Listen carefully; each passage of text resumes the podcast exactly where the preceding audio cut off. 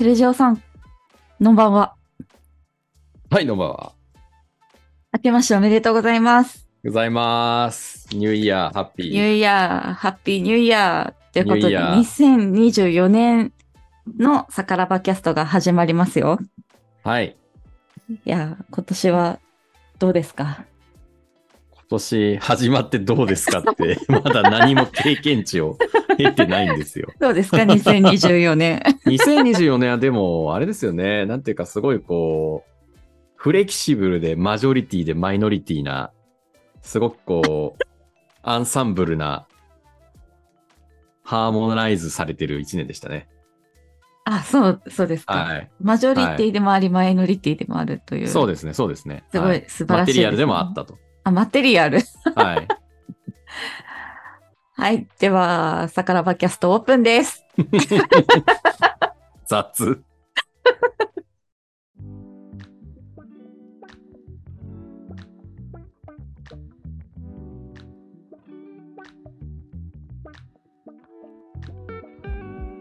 はい。では、今週もサカラバキャスト始まります。このチャンネルはお酒コミュニティサカラバの運営メンバー、日本酒ビール、ウイスキー、ワインのプロフェッショナル4名が対談形式でお酒にまつわるお話をあちゃわちゃしていくトークバラエティ番組です。噛まずに言えました。お酒を飲みながらまったりと聞いていただけるととっても嬉しいです。そして今月の MC はワイン担当のあゆがお届けいたします。今回一緒にお話しする方はウイスキー担当のセルジオさんです。よろしくお願いします。はい、よろしくお願いします。ハッピーニューイヤー。ーあニューイヤー誕生日の人ニューイヤー誕生日じゃない人おめでとおめでとう。いやー、2024年ですが、日銭って今言いましたよね日銭う。日銭のカタログみたいに言ってましたけど、今。24年でございますが、はい。あの、去年の、あの、年明けのテーマが懺悔だったんですよね。ああ、懐かしいですね。もうあれから1年ですよ。早すぎません？あれなんかコグ姉さん家でやりましたよね、多分。あ、ですね。確か。でもなんか自分が何を懺悔したかあんまり覚えてないや。まあ、それは実質ジャン、ジャン、ジャンゲじゃないですね。ジャンゲじゃね。懺悔って何ですか？ちょ待って、懺悔って何ですか？まあ、そう、そんなね、あのー去年は懺悔をしたんですが、今年の新年一発目どうしようかなって考えまして、おあのー抱負はとか、今年飲みたいお酒はとか、やりたいことはとかいろいろありますけど、はい。まずは、あの、リクエストを、あの、受けてやりたいなと思いまして、リクエスト？はいはいははい。い。えっとね要求ってやつですね。はい。要求要望ってやつですね。はい。ご要望がございまして、これがですね、えーっと、サカラバキャスト第74回、私とセルジオさんの回ですね。はい。ウイスキーのプロが実はこだわっているウイスキーのもの飲み方とはという回で、えっ、と、YouTube にコメントいただきました、庄司さん、ありがとうございます。おで、庄司さんのコメント、まあ、リクエストなんですけど、ちょっと読み上げますね。いつも楽しく拝聴させていただいてます。ありがとうございます。ふと思いつきました。各スペシャリスト方が他のメンバー方とご自分を、ご自分の専門とされるお酒の銘柄に例えるとしたら、例えばセルジオさんでしたら、誰々さんはスコッチのグラングレン・グラント12年とか、あゆさんでしたら、誰々さんはフランスの赤の何々とか、どうしてそのお酒にしたのかもお話しいただけると嬉しいです。いかがでしょうか？とのことで、庄司さんありがとうございますあ。りがとうございます。はいいいですね。というわけで、ちょっとこんな話をね、まあ、まったりとやっていこうかなと思っております。まったりでいいんですか？まったりでも、激しくでも、あのー ビートを刻みながら。えーもうもうついていきますよ。じゃあ、8ビートに乗せながらやりましょう。ええお願いいたします。はい、ということで、今回ですね、あの、先日、コグネさんとはこの収録したんですけど、結構ね、面白かったので、皆さんも、あの、身近な人とか自分のことを、このお酒に例えるんだったら何だろうとか、どんな銘柄だろうとか考えながら聞いていただけると、あと私たちのことも、どんな風、どんなお酒かなって考えながら聞いていただけると、より楽しんでいただけるんじゃないかなと思います。うん。はい。そうですね。じゃあ、まずは、どうしようかな。まずは、じゃあ、麦ブラザーズの、コグ姉さんから、どんなお酒、あえっ、と、どんなウイスキどーっていうイメージありますすか？なんか、なんかこんな感じでもいいですし、もしこういう銘柄とかまであれば、なんか、小舟さんは、はい。あんまりこう、海外っぽくないんだよな。あの、銘柄的には。うん、うん、うん。まあコグ姉さん、あの、日本のビールですもんね。そうですね。私はどっちかっていうと、なんかこう、なんだろうな。オールドスタイルというか、その昔ながらも知ってながら新しいことにもちょっとチャレンジしてってるみたいな蒸留所とかが結構サクッと今入ってきてて、うん。なんか私の中では、グネーさんはね、駒ヶ岳って感じなんですよね。ほう。急に駒ヶ岳。駒ヶ岳。あれ、駒ヶ岳ってビールも作ってるんですっけ？駒ヶ岳はですね、あの、IPA のビールダルで仕上げたウイスキーとかも出したりしてて、へえ、IPA。そうなんですよ。だから、それ飲んだ時に最初、これ香りビールじゃんって言って、うん、うん、うん。めっちゃ驚いたんですよね。うーん、ビールみたいな香りのウイスキ本当にホップの香りがめちゃめちゃ効いてて、ー。へえ。もう、なんか本当に、ね、そのビールの香りがするから果たしてビールの人に合うかどうかっていうのは置いといたとしても、なんかこう、んんんウイスキーがビール醸造所とコラボして、自分のところの原酒を使ってた樽を払い出して、で、それでその、ね、ビール会社に持ってって、はいそこで自分のビール詰めて、で、ビールが詰まった後に、ウイスキーの蒸留所に持ってって、うーん。っていうパターンが割とあるんですよね。アイルランドのジェムソンとか。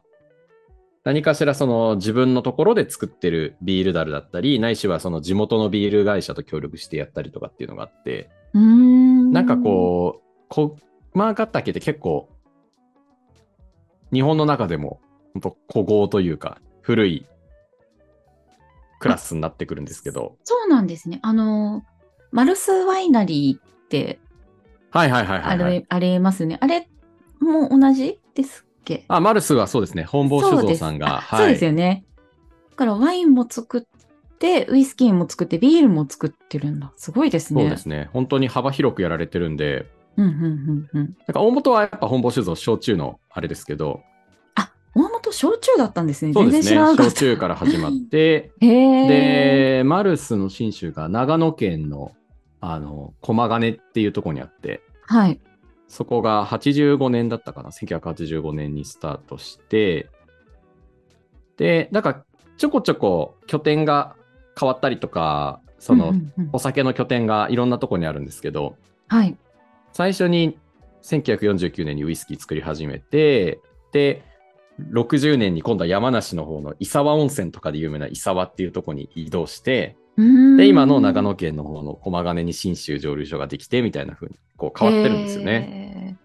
で、さらになんかこう、ポットスチルとかああいう設備とかも途中で切り替わったりとか、うんうん。一時期稼働がストップしてたりとか、割と歴史がすごくこう激動なというか、まあ、割と日本の蒸留所あるあるの一時期生産ストップしてましたとかがある蒸留所の一つなんですけど、蒸留所の引っ越しなんてあるもんなんですね。全然。拠点が変わったりとか、はい、ありますね、割と。なんか第一蒸留所、第二蒸留所みたいなのがあったりとか、片方が何かしら、はい。例えばなんか火災を受けて、あの、ここに移動しましたみたいな例もあったりするし、結構いろい。ろ拠点が変わったりするのあるんですけど、なるほど。なんか駒ヶ岳は。は割と本当に、なんて言うんでしょうね、歴史ある蒸留所、昔ながらの蒸留所みたいな感じはしますね。えー、そうなんですね。ありがとうございます。この駒ヶ岳のウイスキーをう一言で表すならどんな感じなんですか？なんかこう、円熟の秋って感じですね。円熟の秋。なんか、駒ヶ岳の美味しいウイスキーとか見つけると、なんかちょっと秋っぽさを感じるというか、まあ、コグ姉さんもギリギリ秋生まれですしね。なんかこう、フレッシュなフルーツっていうよりは、ちょっと熟れてきたフルーツっぽさみたいな、なんかこなれた感じの味があったりするんですよ。ああ、なるほど、なるほど。で、時にはちょっと変わったそういうビール樽を使ったりとか、うん、なんかいろんな樽で作ったりとか、設備回収したりとか、結構その変化が大きな蒸留所なんで、うんうん、僕姉さんのこう、なんでしょうね。フラットに当たりながらも、いろんな人に柔軟にこう、ジャーナリストとして対応されてるんだろうなっていうところを考えると、なんかこう、古き良きウイスキーのオールドスタイルと新しいことにチャレンジしていくっていう、この絶妙なこのニュアンスが結構刺さるなっていう感じがしてて。ああ、なんかすごい、めちゃくちゃ腑に落ちますね。でしかも母体はなんかそういう焼酎作りやってたりとか、で、ワインもチャレンジしたりとか、なんかこう、一箇所に止まらずに結構チャレンジしてるっていうところとか、でイベントやったりとか、あの、ファシリテーターやったりとか、いろいろやっぱやられてるイメージがあるんで、なんかそういう芯のあるオールドスタイルをちゃんとありながら、そこからこう、バスケのピポットみたいな感じで、いろんなところに拠点を下ろしてる感じがあるんですよね。柔軟ですよね、小舟さんは、そうですね本当に。で、駒ヶ岳も本当にこう、柔らかさとか、あの、ちょっとこう、円熟したフルーツ感とかが乗ってるウイスキーも多いので、なんかそういうのがしっくりくるかなって感じがしますね。なるほど。あの、いろんな経験、人生経験の豊かさから来る人としての円熟、円熟味というか。なるほどななんか駒ヶ岳っていい意味でなんかこう色気があるんですよね。あの、熟成したやつとか、美味しいやつとか。小舟さんはね、色気、可愛らしさと色気がそうそうそう。あってなんか人なんかずるいんですよね引きつけるものがあるじゃないですか。かそういうありますよね。なんかそういう、多分いろいろいろんな経験をされてきてる中の、あんまりこう、うんうんでも自分をそこまで出さなくて、あ、そうそう、そこうまいんですよね。うまいんですよ。でそのウイスキーのなんかこう、旨味だったりとか、円熟感みたいなところとすごく共通するなとは思っていて、そこが。なるほどな。いや、面白いですね。なんかで、この、ボグ姉さんとも話しても、その人に対してどう思ってるかっていうのがよくわかるなと思って、聞いてて面白いですね。本当にいろんな経験されてるんだろうなってのは思う、こう懐の広さというか、なんかそれはこう人としての、あるあるいは物事を許せる許容範囲とかそういうことではなく、なんかこういろんな引き出しとか経験値ですよね。そういうのをやっぱ感じますよね。なるほど。ちょっとセルジオさんのコグ姉さんに対する信頼感がすごいんだっていうのがよくわかりました。いやーもうなんかね、なんか任せられちゃいますよね。正直運営メンバーには 何でも確かに、コグ姉ちゃうっていうか。さんがいたら、大体なんとかなる、あの、そうそうそう。あの、うまくまとめてくれる人がいるっていうのは、すごいありますよね。なんか場所がこうまとまるという感じはありますよね。ありますね。なんか、なんだろう、みんなが、みんなに光を当ててくれる感じが。うん、なんありますねかこの人に、あの、レシーブでパスしとけば、うまいトス上げてくれるみたいな感じがあるというか。確かに。たまにとんでもないスマッシュ打たれるみたい スマッシュも打ってくる。な。打ってくる。まさかの。どっちかというと、こう、パサー的な感じで上手にうんうん。回してる感じはしますね。いやー、面白いの。ありがとうございます。駒ヶ岳。いいですよ、駒ヶ岳。小舟さんは駒ヶ岳ということで。今年の2023年のヴィンテージがすごく良かったので、へえ。駒ヶ岳を、ちょっと日本のウイスキーではみんなに飲んでほしいなって思ってます。ぜひ飲んでみてください、皆さん。では、杉玉さん行きましょう。あー、杉玉さん、ウイスキーはに例えると何だろうな。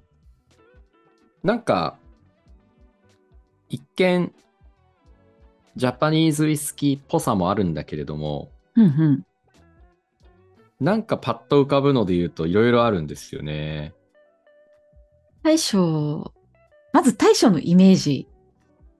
イメージは大きい、大きい優。しい。壮大。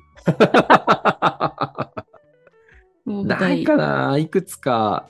コグデルさんも結構ジャパニーズウイスキーでもやったんですけど、大将はどっちかっていうとなんか、スコッチウイスキーとかの中で、おー。こう、刺さるものがなんかあるなとは思ってて。確かになんか、ジャパニーズじゃなければスコッチっぽいかも。そう。なんだうろうな。いや多分、あの、あの時代、竹鶴さんが摂津酒造にいた時代に杉玉さんいたら、多分彼スコットランド行ってるんですよ、きっと。彼ね、多分、あの、二つ返事で行ってるんですよ。言ってるんですね。多分行ってるはずです。で、5年くらい帰ってこないかもしれない。ああ、もうどっぷりと。うん。もうストもしかしたら時代が違えば、うんうん。こう、ね、養子の方の父になってたかもしれないし、確かに今は日本酒の父ですけど。みたいな感じなんで。いや、なんかいくつ確かいくつか浮かぶかな。なんか一つは、んスコッチって結構、すごく伝統的な作り方をしてて、あんまり変えないみたいなところも多いんですよ。あんまり変えない。あ、変えないスタイルを変えない。変えない、スタイル変えない。うんうんうんなんで、そこはちょっとずれてしまうかもしれないんですけど、なんか、例えば、日本だったら、なんでこの土地を選んだんですか？なんでこの水を使ってるんですか？なんでこの上流川を使ってるんですか？みたいな、うんそういう、こう、製法の Y の部分を尋ねるじゃないですか。はい。それ知りたいし、味が違う部分の理由を知りたいし。そうですよね。けど、なんかスコットランドの作り手とかにそういう話をすると、いや、世界一うまいウイスキーを作ってる釜はこの形なんだよ、みたいな、ドヤ、みたいなな。感じなんですよ。これはかっ。こいい。知ってるか世界一うまいウイスキー作ってる釜ってのはこの形なんだよ、みたいな。だから、かいいねなぜとかじゃないんですよね。もう。う、そういいうもんなんだ、みたいな。うん。うんうんだから、そこはなんかスコッチと最初違うのかなと思いつつ、はい。まあやっぱ巨人っていうとアイラの巨人でね、ラガウーリンとかもいいんだけれども、なんかあの、内に秘めた野望の広さみたいなところを考えると、うんうん。あ、わ、すごいわかります。ハイランドパークかなっていう、ハイランドパーク。高島公園ですね。高島、あの、高島公園で有名なそれですね。そうですね。ハイランドパーやっぱク。りハイランドパークとか、あたりかな。えー、そのハイランドパークをこう一言で表すとどういう感じのウイスキーなんですか？なんかこう、大地の力強さとか、スコッチの美味しさとかがなんか壮大に詰まったウイスキーって感じですね。あ、もうそれは杉玉さんですね。なんか、あの、壮大力強いんだけれども、うんうん。柔らかさもあって、うん、なんかこう、飲んでる瞬間にこう、大地を味わってるようなっていうんですかね。なんかえー壮大な景色が素敵ブワって浮かぶみたいな、そういうこう、香りや味わいの壮大さがあるんですよ。う。うん。それを見たときに、なんか大将の中に潜んでる、こう、感情をまず乱さない、荒ぶらないし、そう、ぶれない。熱弁して語るってわけではないんだけど、内に秘めた、なんていうんですかね、こう、ピートがブスブス燃えて、煙をね、生み出しているかのような、うんうん。そういう特徴と、あとは、あの、ハイランドパークって基本的に結構濃い、濃いんですよ、味がすごく濃くて。ざっくり言うとすごく濃くて。で、シェリーダルのものとかもあったりとか、うんうんうん。すんごくこう、ヘザーハニーみたいな蜂蜜っぽさが詰まってたりとか、全体的に味わいが濃いめのものが多いんですよね。はい。なんかそういう、飲んでみると、あ、こんなになんか味の総量が多いんだな、みたいなうんうんうん。のに驚かされる部分があって、うーん。でも見た目はすごいこう、超かっこいいんですよ。壮大でかっこいいボトルで。なんかきらびやかで。はい。あの、ガラスの、なんか掘ってあるみたいな。あ、そうです、そうんです。なて言えばいいんだろう。はい綺麗なボトルですよね。そうなんですよ。なんかそういう見た目の荘厳な感じで思わずこうパッと人の手に取ってしまうようなデザインがうんうんうんうんありつつ、でも飲んでみると、うわ、なんかすごいこれ。それこそパッと飲んだ時、特にウイスキーわかんない時に飲んだとしても、きっとなんかすごい壮大なものを感じてしまうっていう。ええー、面白い。いそういう、こう、力強さがあるんですよね。なんかしなやかさというか。や、大将、めちゃくちゃアクティブですしね。そうなんですよ。いろんな外の人とも。うんうんうん。しなやか。あのー柔軟っていう感じじゃなくて、芯があっ穏て、いろんな方向にちゃんと舵を通れるっていう感じがするんですよね。ああ、確かに、それも大将たるゆえんですね。そうなんですよ。何にでもこう誰とも合わせるとか、うん。誰とでもイエスとかそういうんじゃなくて、うんうん多分自分の中のこの蒸留所のスタイルみたいなやつがちゃんとあって、もう確固たる芯があるけど、いろんな人にも、なんて言うんでしょう。なんて言えばいいんでしょうね。すごい、あの、相手のことを否定しないで、うんうんうん。自分の主張をすごい柔らかく伝えられる人だなって思うんですよね、大将。そうですね。なんかだからそういうのを考えると、こう、受けの広さというか、っていうのもあるし、でやっぱりその、懐深い。懐深い。で、その懐の深さっていうのが、まあ、なんでハイランドパークを選んだかっていうところでもう一つあって、はい。そのハイランドパーク蒸留所のウイスキーって、はい。そのよくブレンデッドウイスキーって言われるような、そのうんうんスコッチとか、例えばフェイマスグラウスだとか、カティサークだったりとか、そういうこう本当に大手スコットランドでも出回ってるようなメーカーのブレンドに使われたりとかしてるんですよね。うーん。例えば、あの、ライチョウが描かれてるフェイマスグラウスとか、はい。あとはあの船が描かれてるカティサーク号のカティサークとか、うんうんうんなんかそういう名だたるスコッチウイスキーとかにもまあブレンドされたりしてるっていうことを考えると、えー、そうなんですね。はい、単体でも力強さがありながら、でも他のものとも合わさった時に個性を発揮するっていうその柔軟さみたいなところあー、すごい。めっちゃ面白いですね。があるなと思って、本当フェイマスグラウスとか、そうなんですよ。中身がマッカランが入ってますよとか、まあ、あのハイランドパーク蒸留所使ってますよとかあるってことは、やっぱそれだけブレンドに使われた時の味のこう、馴染みもあるはずなんですよね。うーん。だからちゃんと個としてもあるし、軍の中に入っても個を発揮できるつつ、しなやかさがあるっていう。うんうんうん。えー、すごいね。面白いですね。そうなんですよね。、もう聞けば聞くほど杉玉さんにしか思えない。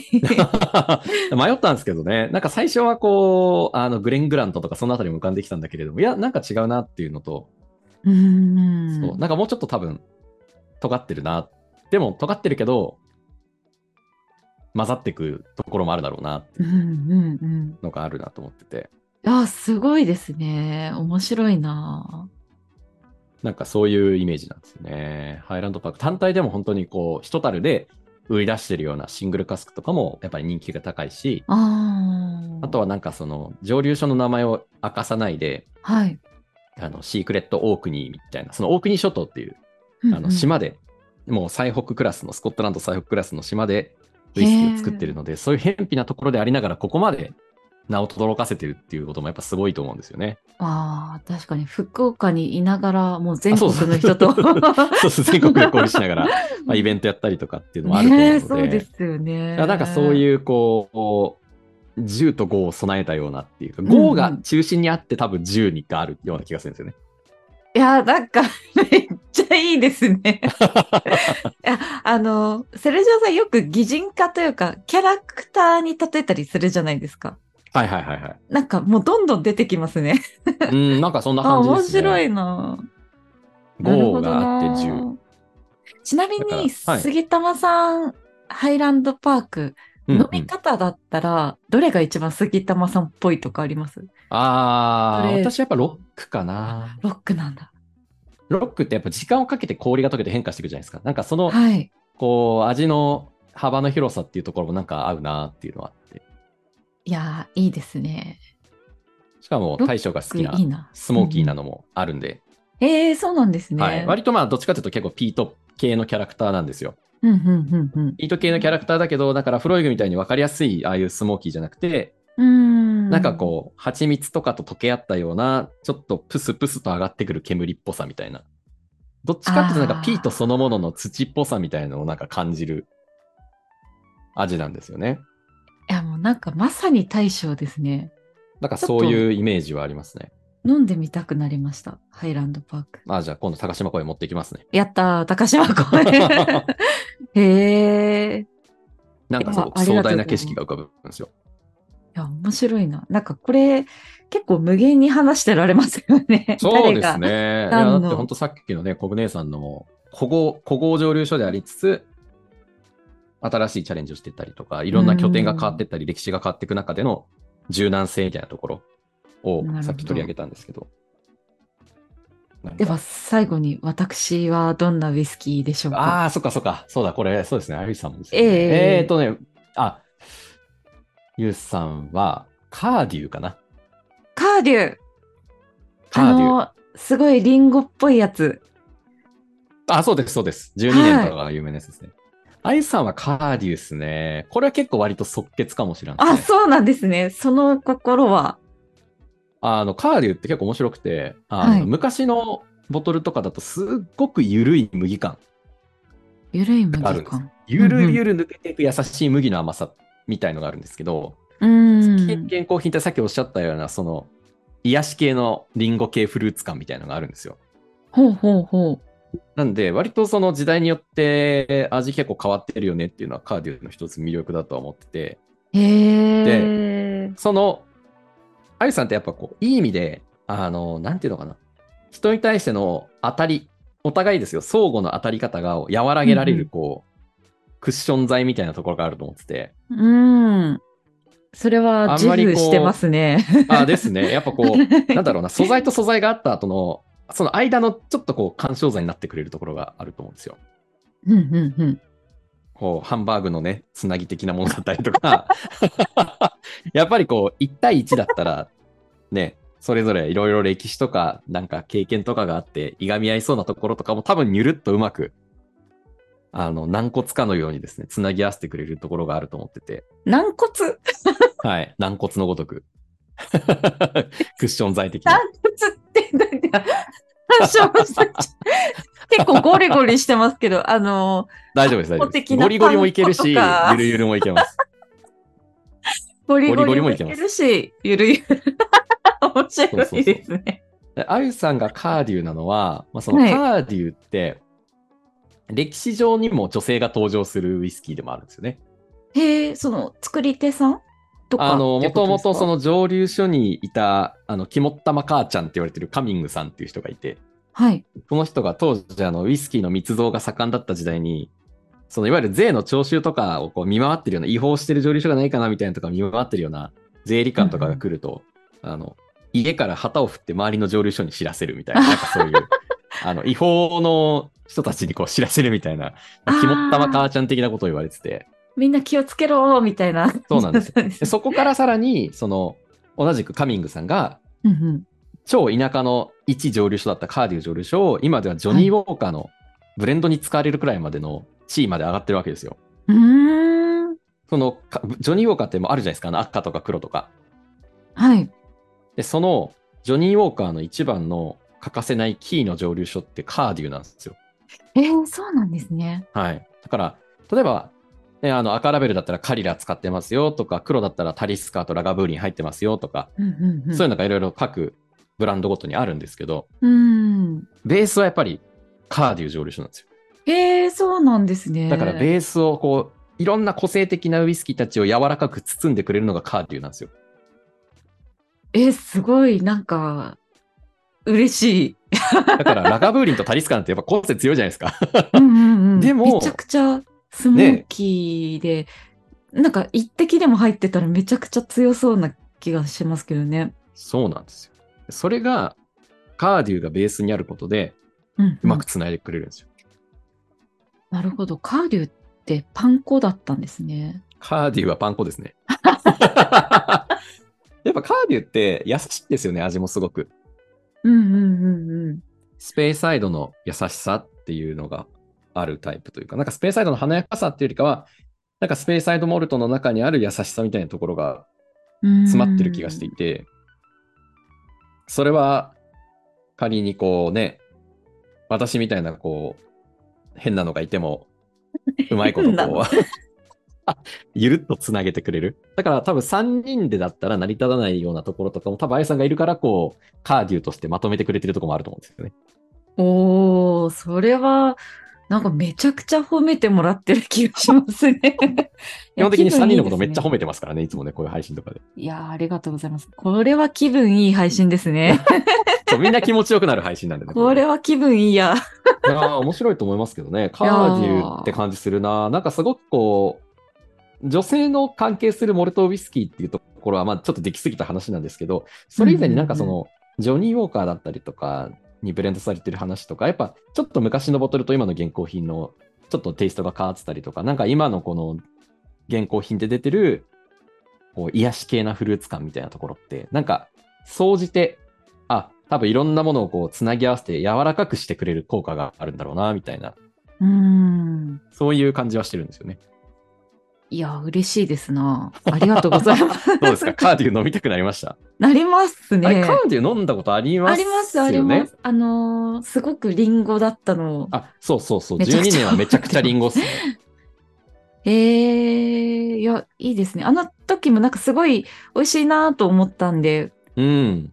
なんかすごい単純ですけど、自分の好きな味わいのお酒に近い、似てるって言われるのも嬉しいですね。ああ、よかったです。なんか、あの、12年は、あの、いい意味でちょっとシードルっぽいんですよ。あの、うんうん、うん。ソーダで割った時に。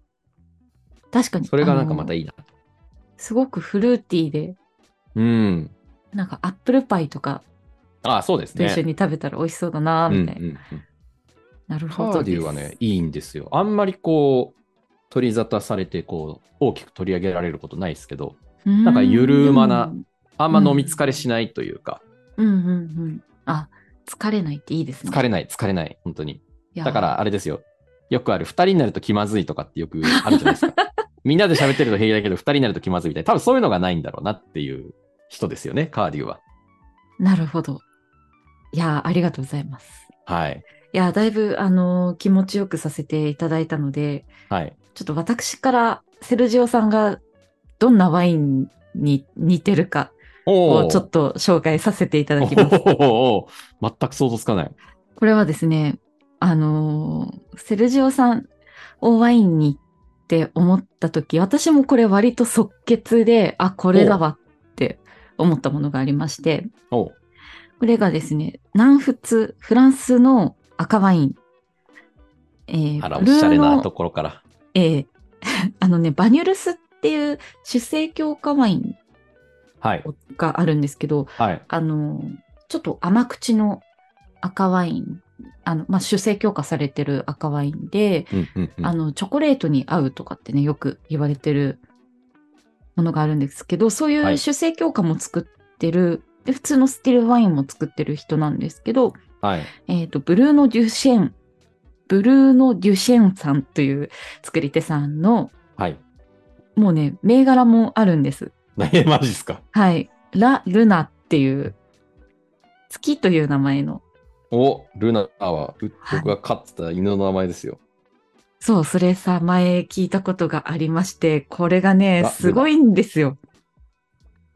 このワインのラ・ルナっていう名前も、このブルーノさんが飼ってた犬の名前なんです。マジっすか？マジです。めっちゃピンポイントに当ててくる。すごくないですか？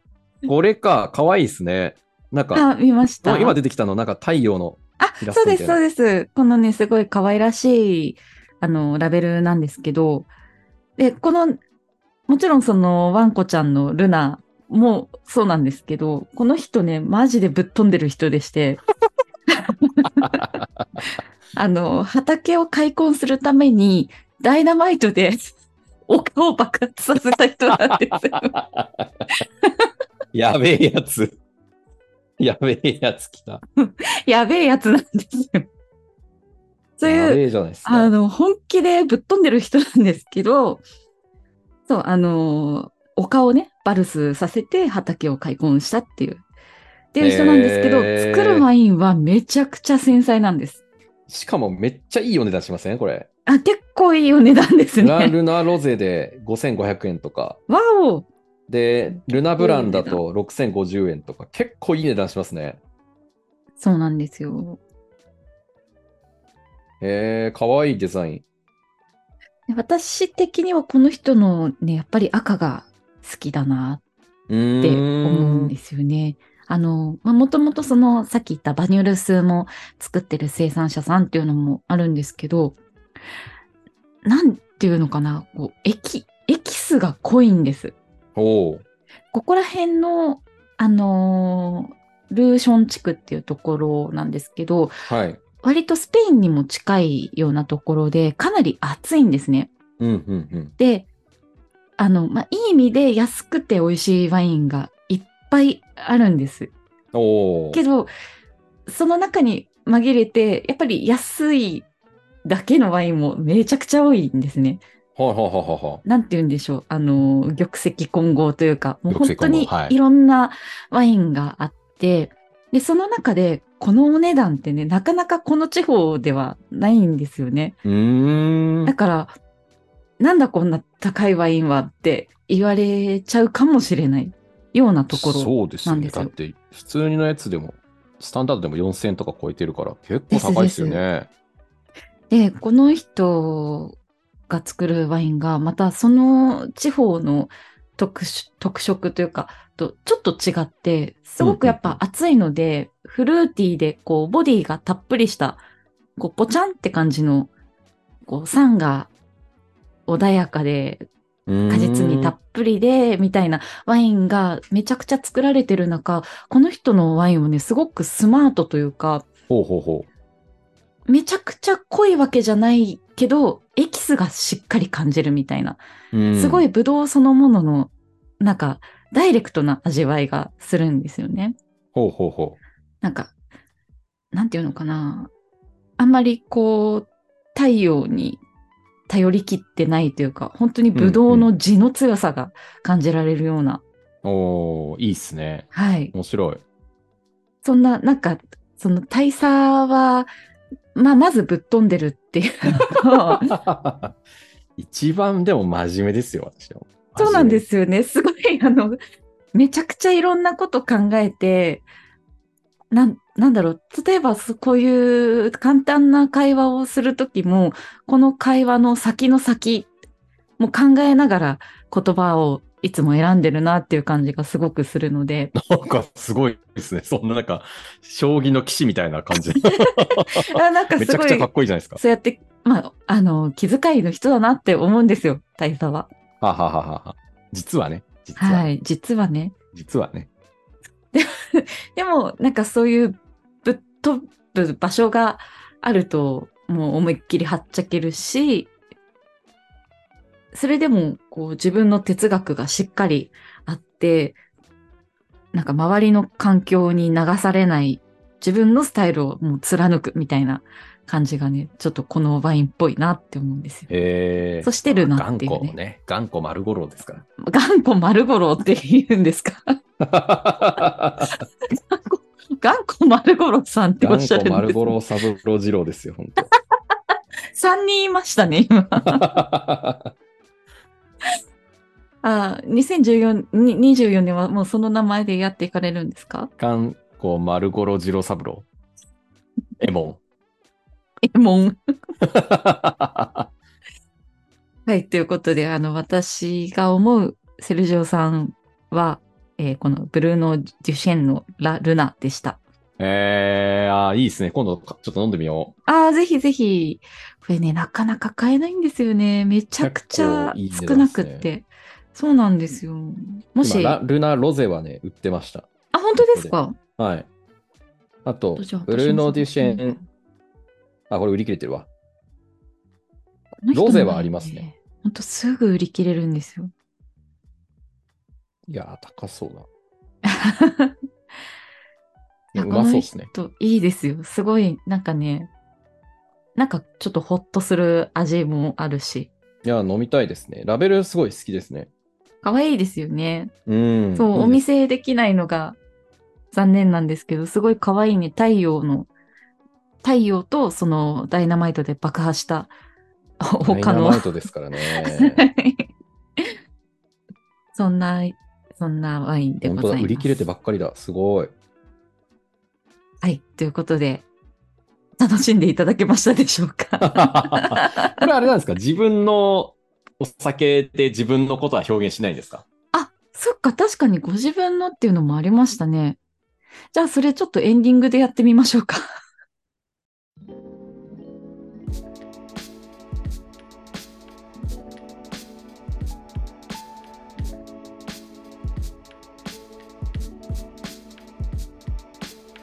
はい。では、エンディングいきましょう。ちょっとね、はいあの、もともとエンディングでお話ししたかったのが、音楽のことちょっと聞きか、聞きたいなって思ってたんですけど、音楽？はいはい、はい。音楽はじゃあまた別にしましょう。音楽ってミュージックのことですか？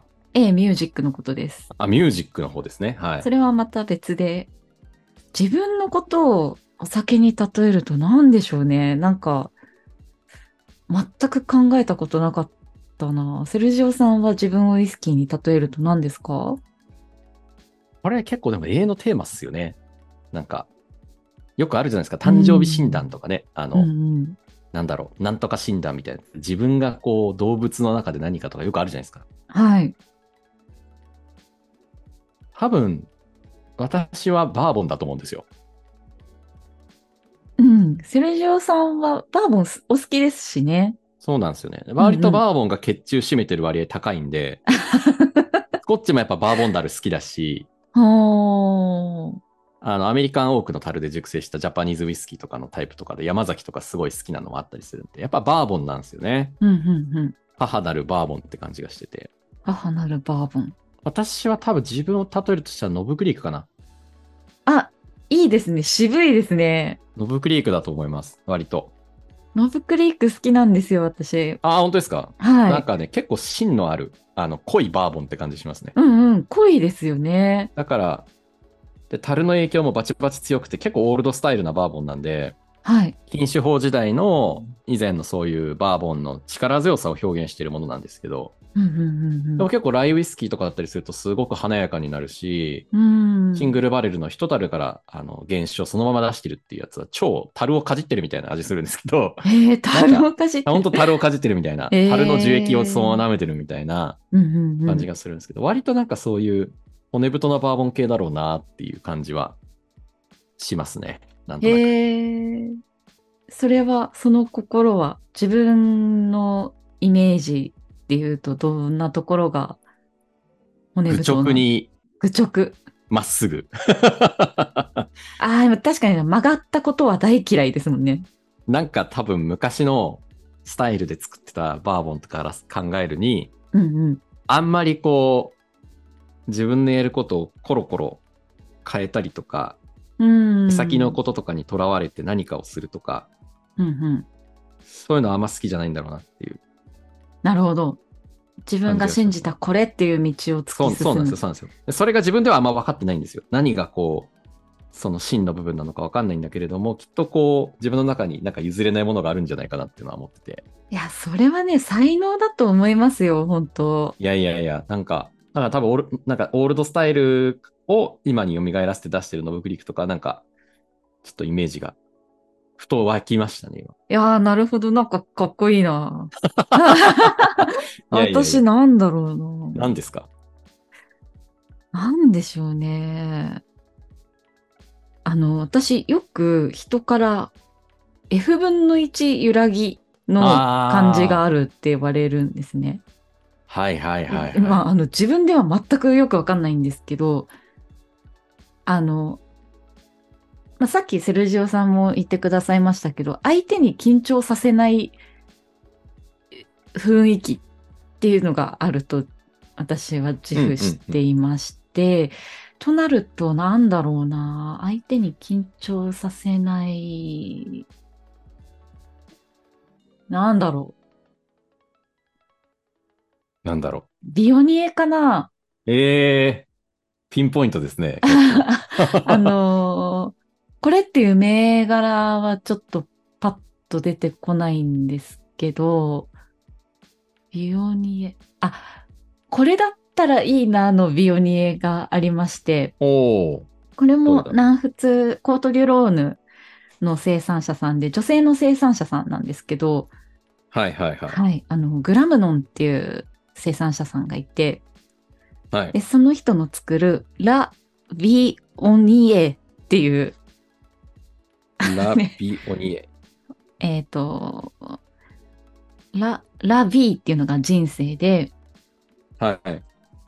オンにエっていうのが、私たちはそこにいるみたいな感じのニュアンスの言葉で、それを、あの、バーッと早く読むと、ビオニエになるみたいな。あちょっとそのダジャレの入った、あの、銘柄なんですけど、その人の作るビオニエ私大好きでして。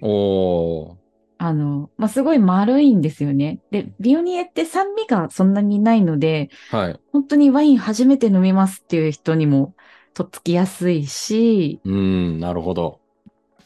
でも、こう、なんだろう、あの、ただただ甘ったるいだけじゃなくって、ちょっとシャンとしたような、ななんて言えばいいかな。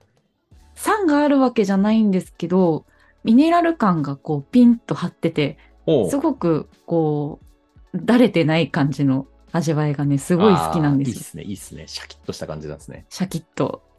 まあ割とねチャキチャキ系なんで私も働くときは。